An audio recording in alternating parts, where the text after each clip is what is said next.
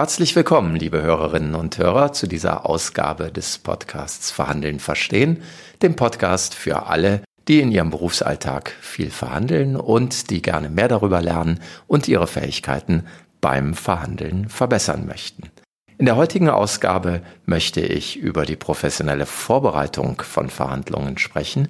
Sie werden hören, wie man Verhandlungen professionell vorbereitet, wie man Ziele definiert, Strategien festlegt und Taktiken wählt und das alles, um Ihnen zu helfen, schon bei Ihrer nächsten Verhandlung bessere Ergebnisse zu holen.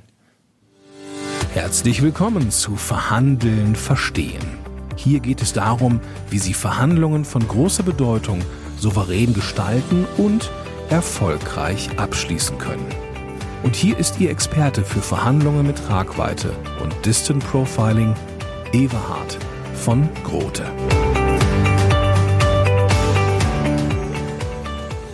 Bevor wir ins heutige Thema einsteigen, liebe Hörerinnen und Hörer, erlauben Sie mir einen kurzen Rückblick und äh, erlauben Sie mir ganz herzlich Dankeschön zu sagen.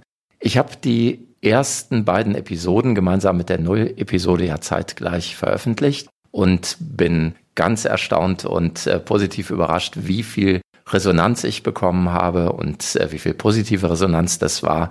Und das bestärkt mich natürlich darin, hier weiterzumachen und es hat mich einfach sehr gefreut. Es gab ähm, auch einige Anregungen, die ich sehr gerne aufnehme. Es wurde mehrfach der Wunsch geäußert, zum Beispiel etwas zum Thema Vorbereitung von Verhandlungen zu hören. Deshalb ziehe ich diese Episode, die ohnehin geplant war, vor und äh, liefere sie heute schon, weil das eben ein mehrfacher Wunsch der Hörerinnen und Hörer war. Es gab noch ein paar andere Wünsche, zum Beispiel etwas mehr über Strategie und Taktik zu hören. Das ist eine eigene Episode wert und die werden wir dann in Kürze auch ähm, haben. Es gab Wünsche, mehr über Alltagsverhandlungen zu hören, auch über spontane Verhandlungen, auf die man sich nicht groß vorbereiten kann, auf telefonische Verhandlungen und so weiter. Eine Menge Themen, die Sie genannt haben, die Sie interessieren, liebe Hörerinnen und Hörer, die ich natürlich sehr, sehr gerne aufnehme. Und ähm, ich bin dankbar für jedes Feedback, das Sie mir geben und auch für Themenwünsche. Das alles können Sie gut loswerden auf meiner Homepage www.verhandeln-verstehen.de.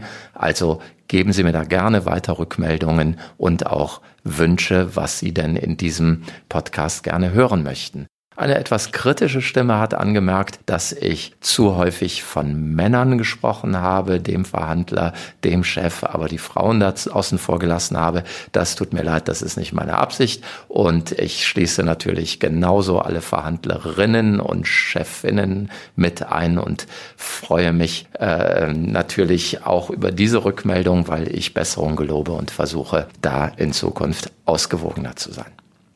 Jetzt lassen Sie uns aber starten mit dem Thema Verhandlungsvorbereitung. Generell kann ich sagen, dass aus meiner Erfahrung heraus in der Vorbereitung von Verhandlungen ganz viel Power liegt. Normalerweise wird derjenige am Verhandlungstisch besser wegkommen, der sich gründlicher vorbereitet hat, der sich mehr Zeit dafür genommen hat, mehr Aspekte bedacht hat und die Vorbereitung einfach klug aufgesetzt hat. Deshalb ist das Thema Verhandlungsvorbereitung ein ganz entscheidendes, weil ähm, daraus sich tatsächlich viel ergibt darüber, welchen Erfolg wir am Verhandlungstisch haben. Vorbereitung einer Verhandlung setzt sich aus meiner Sicht aus drei Teilen zusammen. Der erste Teil bestimmt Ziele. Also wir müssen, bevor wir einsteigen können, erstmal uns darüber im Klaren sein, was möchte ich eigentlich mit meiner Verhandlung genau erreichen. Und das schauen wir uns gleich genauer an. Der zweite Teil in der Verhandlungsvorbereitung betrifft die Strategie der Verhandlung. Wie genau ist der Weg hin, um meine Ziele dann in der Verhandlung auch umgesetzt zu bekommen? Und der dritte Teil beschäftigt sich mit der Verhandlungstaktik. Wie genau gestalte ich das einzelne Verhandlungsgespräch? Welche Taktiken setze ich ein? Welche Kernbotschaften und so weiter? Das wird der dritte Teil sein, den wir uns gleich gemeinsam anschauen werden. Starten wir mit den Zielen. Das Setzen von Verhandlungszielen setzt voraus, dass ich erstmal ein gutes Verständnis der Ausgangslage habe. Ich möchte das Ganze an einem Beispiel versuchen, etwas konkreter zu machen.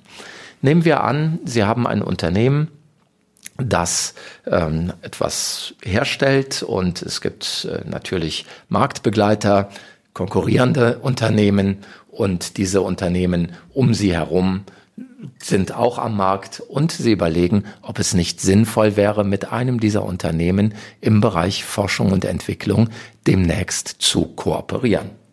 Solche Kooperationen sehen wir ja im Moment zum Beispiel ähm, bei den Automobilherstellern. So gibt es im Moment eine solche Kooperation ja zwischen Daimler und BMW, weil Techniken für Fahrassistenzsysteme und hochautomatisiertes Fahren zu entwickeln sind und jeder einzelne für sich wahrscheinlich ressourcenmäßig schnell an Grenzen käme und man gemeinsam ähm, besser in der Lage ist, hier eine skalierbare Architektur für das autonome Fahren der Zukunft zu konzipieren. Nehmen wir an, Sie möchten mit Ihrem Unternehmen auch eine solche Kooperation mit einem Konkurrenzunternehmen anstreben und nehmen wir an, Sie sind das deutlich kleinere Unternehmen. Das Konkurrenzunternehmen ist, sagen wir mal, doppelt so groß. Bevor wir Ziele definieren, wäre es jetzt sinnvoll, zunächst einmal eine gute Beschreibung der Ausgangslage zu haben. Und wenn wir komplexere Verhandlungen mit unseren Kunden vorbereiten, dann tun wir das, indem wir ein sogenanntes Verhandlungskompendium erstellen, also ein Werk, in dem all die Dinge, die die Verhandlungen betreffen, zusammengefasst drinstehen und das den Verhandlern als Richtschnur dienen soll die Verhandlung erfolgreich zu führen. Und dieses Kompendium beginnt mit einer Beschreibung der Ausgangslage. Diese Beschreibung beschreibt einmal die Gesamtsituation, wie ist äh, im Moment unser Markt, wie ist ähm, die äh, Zukunft dieses Marktes zu sehen und so weiter. Die der Gegenstand wird beschrieben, warum wollen wir denn mit dem anderen Unternehmen ähm, gemeinsam demnächst Forschung und Entwicklung betreiben? Wie ist die Vorgeschichte mit dem anderen Unternehmen? Da gibt es vielleicht noch diesen Rechtsstreit über ein, eine Patentverletzung, äh, von der wir glauben, dass äh, wir im Recht sind. Und ansonsten gibt es wenig Kontakt zu der anderen Firma, wie auch immer. Wir beschreiben die äh, Grundsituation, die Gesamtsituation, die eigene Lage, die Lage unseres Gegenübers und wir tun das möglichst systemisch mit dem Ziel, ein gemeinsames Grundverständnis zu schaffen. Vielleicht erinnert das den einen oder die andere von Ihnen an Dinge, die Sie vielleicht aus der Stabsarbeit kennen. Also wer bei der Bundeswehr meinetwegen war und da im Stab gearbeitet hat oder bei einer Hilfsorganisation, beim Technischen Hilfswerk der Feuerwehr äh, oder einer anderen, einem anderen Rettungsdienst und da ähm, Stabsarbeit macht, der kennt den Lagevortrag zur Unterrichtung. Und im Grunde ist unsere Beschreibung der Ausgangslage nichts anderes als dieser Lagevortrag zur Unterrichtung, der ja aufgebaut ist mit einer allgemeinen Lage, einer Gefahrenlage. Das wäre in unserem Feld, was ist die Gefahr, dass wir den Anschluss an den Markt verpassen, wenn wir nicht schnell genug entwickeln. Einer Betrachtung der eigenen Lage, also wie steht unsere Forschung und Entwicklung da? Wir sind besonders gut im Moment darin, diesen Teil zu entwickeln. Bei jenem Teil haben wir Schwächen, da sind wir nicht stark genug aufgestellt beispielsweise. Dann würde es beim Lagevortrag zur Unterrichtung weitergehen mit der Feindlage. Also hier würden wir ähm, in unserem Beispiel betrachten, wie sehen wir unseren Mitbewerber, mit dem wir hier gerne kooperieren möchten in diesem Feld. Was glauben wir, wie seine Forschung und Entwicklung aufgebaut ist? Wo sind seine Stärken? Wo sind seine Schwerpunkte? Wo hat er Schwächen? Und äh, wie ist das Geschäftsfeld für unseren Mitbewerber im Moment insgesamt? Und wir machen ein paar Annahmen darüber, was wir glauben, wie sich das Ganze in der Zukunft entwickeln wird. Dieses Beschreiben der Ausgangslage machen wir im Team, wenn mehrere Menschen zusammensitzen und gemeinsam diese Ausgangslage beschreiben, dann wird diese Ausgangslage einfach vollständiger und alleine dieses gemeinsame Beschreiben schafft schon ein Stück gemeinsames Grundverständnis dafür, wie die Ausgangslage denn zu sehen ist. Im nächsten Schritt können wir jetzt uns Ziele setzen. Was genau möchten wir denn jetzt eigentlich erreichen? Sinnvoll ist, diese Ziele durchaus ambitioniert zu setzen. Also zielen wir bitte hoch bei unseren Verhandlungszielen. Wenn wir niedrig zielen, werden wir halt auch nur das bekommen, was wir haben möchten. Zielen wir hoch, aber zielen wir andererseits wieder nicht zu hoch. Die Ziele müssen noch erreichbar sein. Wenn wir uns Ziele setzen, die utopisch sind, die nicht erreichbar sind und noch schlimmer, wenn wir diese Ziele unserem Verhandlungsteam setzen, dann ähm, schaffen wir damit Frust und das wird dazu führen, dass das Verhandlungsteam nicht auf die Ziele hin verhandelt, sondern vielleicht auf einen Abbruchpunkt hin, den wir auch mitgeben müssen.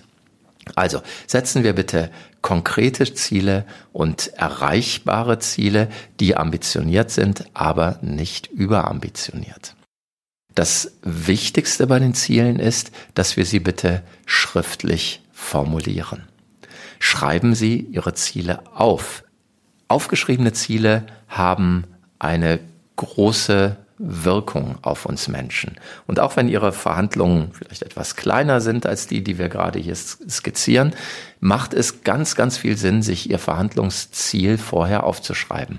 Wenn wir unser Ziel aufschreiben, wird es einerseits dazu führen, dass wir uns ein paar Gedanken darum gemacht haben. Das heißt, wir haben ein konkretes Ziel. Seien wir doch ehrlich, wie oft gehen wir in kleine Verhandlungssituationen mit dem Ziel, ja, ähm, schauen wir mal, wie es läuft. Und natürlich ist schauen wir mal, wie es läuft, kein Verhandlungsziel. Das ist jedem sofort klar. Es ist unkonkret, es ist äh, nicht messbar, sondern ähm, wir brauchen ein messbares und konkretes Ziel. Und wenn wir unser Ziel aufschreiben vorher, dann werden wir ein vernünftiges, messbares, konkretes Ziel aufschreiben, auf das wir dann hinverhandeln können.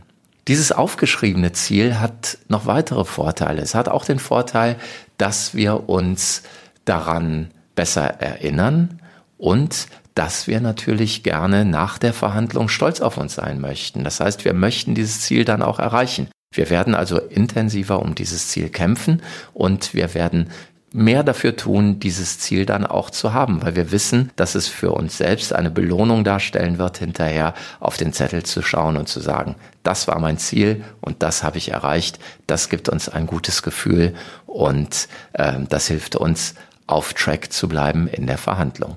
Also, ganz wichtiger Punkt, bitte schreiben Sie Ihre Ziele auf, egal ob es eine große oder eine kleine Verhandlung ist. In unserem Kontext ist es doppelt wichtig, Ziele zu definieren und aufzuschreiben, damit jeder im Verhandlungsteam dann hinterher auch genau weiß, was denn genau erreicht werden soll ähm, und welche Ziele hier zu erreichen sind vom Team. Auch festlegen kann man direkt, wenn man über die Ziele nachdenkt, seinen Abbruchpunkt. Der Abbruchpunkt wird tiefer liegen und der Abbruchpunkt, darüber werden wir in einer anderen Folge noch einmal genauer sprechen müssen, bestimmt sich daraus, ab wann eine Alternative besser ist. Also nehmen wir an, wir setzen uns in unserem Beispiel ambitionierte Ziele. Wir wollen beispielsweise schon in zwei Wochen Gespräche mit dem Unternehmen aufnehmen. Wir möchten in drei Monaten ein Letter of Intent haben, äh, unterzeichnet, also eine Absichtserklärung, wie es laufen soll. Und in sechs Monaten möchten wir die Kooperation beginnen. Und ein weiteres Ziel ist, dass wir diese Kooperation als Kooperation unter Gleichen aufsetzen wollen, obwohl das andere Unternehmen ja doppelt so groß ist. Das seien mal unsere Ziele. Dann könnte man sich jetzt auch schon über Abbruchpunkte Gedanken machen und sagen, okay, würden wir es auch akzeptieren, wenn es keine Kooperation untergleichen wäre? Würden wir es akzeptieren, wenn das andere Unternehmen eine andere Art der Zusammenarbeit vorschlägt? Wie weit würden wir gehen? Und ab wann würden wir uns in einer solchen Kooperation nicht mehr wohlfühlen? Und würden es nicht mehr machen wollen. Und das bestimmt sich wieder ganz stark daraus, haben wir Alternativen und wie gut sind unsere Alternativen. Ähm, es gibt also einen Abbruchpunkt, an dem es besser ist, den Deal nicht zu machen, als ihn zu machen. Und diesen Abbruchpunkt vorher definiert zu haben, hilft dem Verhandlungsteam in der Verhandlung auch. So, der erste Part ist erledigt. Wir haben uns Ziele gesetzt konkrete, erreichbare, ambitionierte Ziele, die sich abgeleitet haben aus der Beschreibung der Ausgangslage und einem guten Verständnis unserer Lage und der Lage unseres Gegenübers. Jetzt gilt es im nächsten Schritt, aus diesen Zielen Strategien zu machen. Also darüber nachzudenken, wie können wir diese Ziele jetzt klug erreichen? Was können wir tun, um uns diesen Zielen zu nähern? Wer sollte mit wem aus der anderen Firma sprechen? Wann sollte das passieren? Wo sollte das passieren? Wie wollen wir den Rahmen gestalten? Was für flankierende Maßnahmen können wir noch treffen, um diese Anbahnung dieser möglichen Kooperation besser zu machen. Eine Strategie könnte beispielsweise sein, dass wir ähm, unseren Geschäftsführer nochmal repositionieren mit einem Interview in einem Medium, sagen wir in einem Branchenblatt, das von der ganzen Branche gelesen wird, also auch von unserem Marktbegleiter. Und in diesem Interview wird unser Geschäftsführer darüber reden, äh, dass es seiner Meinung nach ähm, die Zukunft ist, mit anderen Unternehmen gemeinsam Forschung und Entwicklung zu betreiben und dass die Zeiten des jeder für sich selbst eben vorbei sind. Vielleicht würde dieses Interview schon bei unserem Marktbegleiter auslösen, dass die sagen, hm, die wollen Kooperationen, die haben bei uns aber noch gar nicht angeklopft. Vielleicht sollten wir mal bei denen anklopfen, bevor die mit Dritten eine solche Kooperation aufsetzen. Das alles könnten Impulse sein, die wir setzen. Strategie bedeutet, wir überlegen, welche Impulse setzen wir, um unsere Ziele erreichen zu können. Wer setzt wann, wo, wem gegenüber welche Impulse? Vielleicht könnte unsere Rechtsabteilung kurz nach dem Interview ein Signal an die Rechtsabteilung des ähm, Marktbegleiters senden, dass man unter Umständen jetzt doch bereit wäre, sich in dem Patentstreit, in dem man sich vor Gericht befindet, außergerichtlich zu einigen. Vielleicht könnte man auf verschiedenen Ebenen Impulse senden, dass man kooperationsbereiter ist und damit unser Spitzengespräch zwischen den beiden Geschäftsführern, auf das es dann wahrscheinlich hinauslaufen wird, das dann irgendwann stattfinden muss, zu flankieren und ein Gelingen dieses Gesprächs wahrscheinlicher zu machen. Das alles ist die Strategie. Der dritte Punkt ist die einzelne Taktik. Natürlich werden wir dann irgendwann in eine Situation kommen, hoffentlich, in der die Geschäftsführer miteinander darüber reden, ob man denn im Bereich Forschung und Entwicklung kooperieren möchte. Dieses einzelne Gespräch, dieses Spitzengespräch der Geschäftsführer gilt es taktisch vorzubereiten. Auch hier stellt sich wieder die Frage, wer nimmt genau teil an dem Gespräch? Ähm, was hilft uns und was schadet uns? Man könnte sich überlegen, wann man das Gespräch führt, in welchem Rahmen man das Gespräch führt und wo und wie genau. Und für so ein erstes Sondierungsgespräch bietet es sich aus meiner Erfahrung immer an, so etwas mit einem Essen zu verbinden. Gehen Sie miteinander essen. Das ist sicherlich taktisch hier schon mal eine erste gute Geschichte. Wir wissen, dass Menschen, die miteinander gegessen haben, sich im Durchschnitt sympathischer finden als Menschen, die genauso viel Zeit miteinander verbracht haben, ohne miteinander gegessen zu haben. Also es gibt noch so alte Voreinstellungen, die wir im Kopf haben und miteinander essen, ist eine entspannende Situation, eine Situation, die ein Wir schafft und eine Situation, in der man freier und entspannter miteinander sprechen kann. Im Bereich der Taktik wäre noch zu überlegen, was sind die Kernbotschaften, die wir aussenden wollen. Und hier wäre unserem Geschäftsführer mitzugeben, natürlich eine Kernbotschaft, wir möchten gerne im Bereich Forschung und Entwicklung kooperieren. Aber wir sind uns unserer eigenen Stärke und unserer eigenen Fähigkeiten sehr bewusst. Und wir werden jetzt nicht nur, weil du, lieber Gesprächspartner, doppelt so groß bist, äh, auf alle Bedingungen eingehen, sondern wir brauchen eine Kooperation untergleichen. Und wir reden auch mit dir, um zu schauen, ob das eventuell passen könnte. Also, was genau sind die Kernbotschaften, die gesendet werden? Und bei Kernbotschaften bin ich ein großer Freund von wörtlicher Vorformulierung davon an den Kernbotschaften zu feilen, damit diese Kernbotschaften wirklich sitzen und genau so gesendet werden, wie sie uns nutzen und wie sie gemeint sind. Hier kann es sonst beim gesprochenen Wort einfach leicht passieren, dass andere Untertöne mit hineinkommen, die Kernbotschaft nicht sauber vermittelt wird und am Ende etwas anderes dabei herauskommt. Deshalb mein Rat an der Stelle, formulieren Sie Kernbotschaften in wörtlicher Rede vor, aber so, dass sie zu demjenigen passt, der sie vermitteln soll. Also machen Sie das gemeinsam mit dem, der die Kernbotschaft senden soll. In dieser Kernbotschaft ist Sprache ja unser Mittel.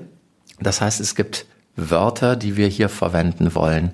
Und bei diesen Wörtern hilft es auch, sich vorher zu überlegen, was sind die Schlüsselwörter, die wir verwenden wollen und was sind die Reizwörter, die wir auf keinen Fall verwenden wollen.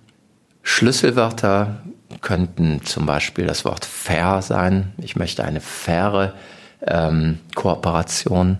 Schlüsselwörter könnten alle möglichen anderen Wörter sein, die gut auch zur Persönlichkeit des Gegenübers passen. Und darüber werden wir in späteren Folgen noch ganz viel zu sprechen haben. Ähm, wie kann ich denn ein gutes Gespür dafür kriegen, wer sitzt mir da gegenüber und wie kann ich meine Taktik an diesen Menschen anpassen, so dass sie noch mal mehr Effekt zeigt. Schlüsselwörter. Reizwörter auf der anderen Seite sind die Wörter, die ich auf keinen Fall verwenden will oder auch Reizthemen. Will ich zum Beispiel mit dem Geschäftsführer oder dem CEO des anderen Unternehmens auch über diesen Rechtsstreit sprechen? Eigentlich nicht oder wenn, dann nur in einer ganz bestimmten Art und Weise. Ähm, das muss ich mir vorher überlegen, was hilft mir hier, was schadet mir, was sind die Dinge, ähm, über die ich sprechen möchte und was sind die Themen, über die ich nicht sprechen möchte und wie komme ich denn weg von diesen Themen, wenn mein Gegenüber das Gespräch auf diese Themen bringt. Und das führt mich gleich zum letzten Punkt in der Taktik. Ich brauche einen guten Plan dafür, wie ich denn mit Widerständen umgehe. Natürlich wäre es schön, wenn der Chef oder die Chefin dieses anderen Unternehmens nun direkt völlig begeistert ist und sagt, ja klar, Kooperation untergleichen finde ich super, machen wir. Aber es kann ja nun auch gut sein, dass mir von der anderen Seite des Tisches Skepsis, Vorbehalte, Ablehnung entgegengebracht werden. Und jetzt geht es darum zu schauen, was sage ich denn dann? Was sage ich, wenn mein Gegenüber sagt, na ja, also wir haben schon Kooperationspartner. Wir reden hier mit dem Fraunhofer Institut und mit diesen und mit jener Universität. Und wir sind da eigentlich schon ganz gut aufgestellt. Er zeigt mir die kalte Schulter. Was tue ich dann? Was tue ich, wenn er mir sagt, ja, eine Kooperation kann ich mir vorstellen, aber ähm, das muss natürlich eine Kooperation unter unserer Führung sein, weil wir sind einfach das größere Unternehmen und bringen mehr mit. Was tue ich dann? Also Taktik bedeutet Vordenken dessen, was die wahrscheinlichsten Szenarien sind, die mein Gegenüber kritisch auf das Thema blicken lassen und wie gehe ich dann mit diesen einzelnen Kritikpunkten um? Was ist mein Antwortsatz? Was sage ich dann ganz praktisch? Das ist der Dreiklang zwischen Ziel, Strategie und Taktik. Also wir setzen uns erst nach einem guten Grundverständnis und einer Beleuchtung der Ausgangslage aus verschiedenen Perspektiven angemessene, ambitionierte, erreichbare, konkrete Ziele, die wir natürlich bitte aufschreiben, wählen dann strategische Dinge, die uns helfen, flankierende Maßnahmen und bereiten dann die Taktik im einzelnen Gespräch vor, das Wording, den Umgang mit Widerständen. Ich möchte das Ganze am Ende vielleicht noch ganz konkret machen an einer ganz kleinen Verhandlungssituation und einer privaten Verhandlungssituation, die ich gerade vor einigen Tagen hatte. Die Ausgangslage war eine einfache private Situation. Ich hatte Schuhe gekauft, die, wie sich später zu Hause herausstellte, einfach nicht passten. Und diese Schuhe habe ich in einer Boutique gekauft, die eben neben Kleidung auch Schuhe verkaufen. Und äh, die hatte ich jetzt nun zu Hause und sie passten einfach nicht. Die Ausgangslage war bei kurzem darüber nachdenken für mich so, dass mir klar war, ich will diese Schuhe so nicht haben, ich kann damit so nichts tun. Äh, ich habe aber den Fehler gemacht, das heißt, ich habe keinen juristischen Anspruch darauf, dass die Schuhe zurückgenommen werden oder die Boutique sich überhaupt in irgendeiner Weise mit mir darüber unterhält. Andererseits, Thema Feindlage, war mir aber auch klar, dass diese Boutique ungern einen Kunden verlieren möchte und dass sie auch ungern haben möchte, dass in dem Viertel, in dem sie ist, wo ich auch mein Büro habe, äh, schlecht über sie gesprochen wird. Also auch die haben etwas zu äh, verlieren in dieser Situation. Und das hat mich dazu gebracht, mein Ziel vergleichsweise ambitioniert zu setzen. Und das Ziel war, ich will die Schuhe zurückgeben und Bargeld zurückbekommen ambitioniert, aber ich dachte, das nehme ich mir vor und das versuche ich. Die Alternative, der Abbruchpunkt war, ich würde auch einen Gutschein akzeptieren, wenn dieser Gutschein nicht zeitlich befristet ist und über den vollen Kaufbetrag geht. Das war mein, meine Vorüberlegung, als ich da hineingegangen bin. Strategische Überlegungen gab es in dem Fall weniger, weil es ging ja nur um ein einzelnes Gespräch. Es war klar, dass ich selber gehen würde. Äh, man hätte noch darüber nachdenken können, wann ein guter Zeitpunkt ist. Ist es besser, in das Geschäft zu gehen, wenn das Geschäft voll ist und die Verkäuferin, die da immer ist, wenig Zeit hat oder ist es besser hinzugehen, wenn sie viel Zeit hat und der Laden leer ist? Sollte man hingehen, wenn die Chefin da ist oder wenn die Mitarbeiterin da ist und so weiter? Das alles wären strategische Überlegungen. Die lasse ich hier mal außen vor, weil sie tatsächlich auch aus der Situation heraus hier konkret keine Rolle gespielt haben. Meine Taktik, die ich mir überlegt hatte, war, in das Gespräch einzusteigen und meine erste Botschaft sollte sein, sehr nett und freundlich, dass ich die Dame, die dort verkauft, um ihre Hilfe bitte. Ich habe gesagt, ich habe hier ein Thema und ich brauche mal Ihre Hilfe. Der Appell an die Hilfe von jemandem ist eine sehr starke Taktik, ist eine Taktik, die bei vielen Menschen triggert, äh, dass sie sich öffnen, weil die meisten Menschen in ihrem Selbstbild einfach haben, dass sie hilfsbereit sind und wenn es geht, eben auch gerne helfen. Damit hatte ich sicher schon mal ihr Ohr. Ähm, der zweite Punkt war, dass ich ihr erklärt habe, was geschehen ist und dass ich diese Schuhe gerne zurückgeben möchte und das Geld zurückhaben will. Hier, das war eine Kernbotschaft, ich möchte das Geld zurückhaben. Diese Kernbotschaft hatte ich mir vorher im Kopf fest formuliert. Und das ist wichtig, weil sonst in der Situation, die ja auch ein bisschen unangenehm ist, schnell aus so einer Kernbotschaft wird, ähm, ja, ich möchte die Schuhe gerne zurückgeben und äh, man formuliert nicht klar seine Bitte oder seine Erwartung und wird dann wahrscheinlich sofort auf dem Gutschein landen. Es gab Widerstand von der Seite der Verkäuferin aus, die sagte, ja, sowas machen wir nicht und das können wir hier auch gar nicht in der Boutique. Und unsere Art des Umgangs damit, unsere Policy ist, äh, dass wir das nicht machen.